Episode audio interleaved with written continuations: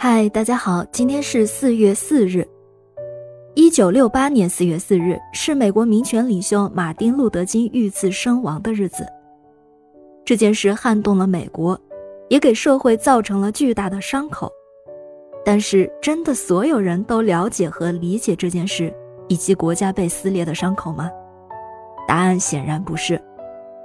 在爱荷华州赖斯维尔镇的一个小学里。珍·艾利奥特老师在他三年级的班上也和孩子谈到过有关种族歧视的问题，而且在班级活动当月英雄评选中，他选了马丁·路德·金。孩子们当然都听说过马丁·路德·金，但赖斯维尔镇的所有居民都是白人，三年级的小朋友并不理解到底发生了什么事儿，更加难以懂得为什么有人要杀他。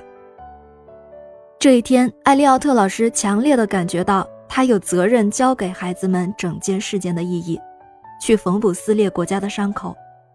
第二天上课时，他把学生分成两组，一组是蓝色眼珠的，一组是褐色眼珠的。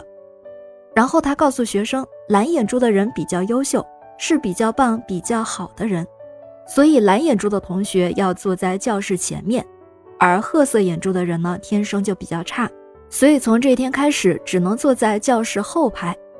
同时，因为蓝眼珠的学生比较聪明，所以下课玩耍的时间可以比较长；而褐色眼珠的学生则要待在教室里面多念书，而且每个人还要戴一条围巾，这样就能清楚的知道谁是褐色眼珠，大家就不会搞错了。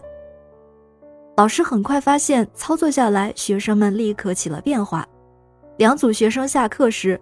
都各自分开，不会在一起玩。蓝眼珠的学生看褐色眼珠的学生，都带着一种看不起的眼光，没事儿就嘲笑捉弄他们。这样过去了一天，第二天，老师突然宣布，昨天是老师弄错了，原来褐色眼珠的人才是比较优秀的，所以一切都要颠倒过来。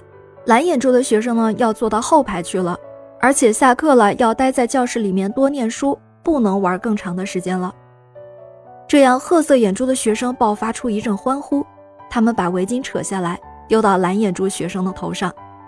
蓝眼珠的学生这下子就像坠入地狱一般，很多孩子都哭出来了，感觉自己又笨又讨人厌，难过的要死。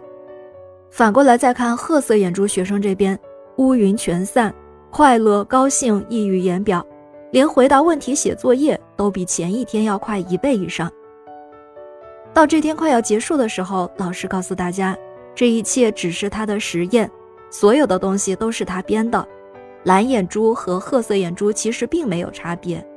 实验的目的是让他们了解什么是种族歧视，以及歧视如何会造成仇恨。虽然学生们过了冰火冷热和残酷的两天，但这两天对他们的一生却有深远的影响。十五年之后，美国公共电视做了一个特别节目。访问了当年艾利奥特老师班上的学生，他们都清楚地记得那两天的种族实验课带给他们的震撼和启示，都说他们从那天起才真正了解到什么是歧视，还有被歧视的人心里是什么感受。他们都深深感谢艾利奥特老师对他们的教导。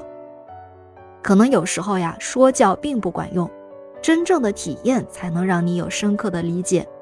感谢您收听今天的故事。咩咩 Radio 陪伴每一个今天。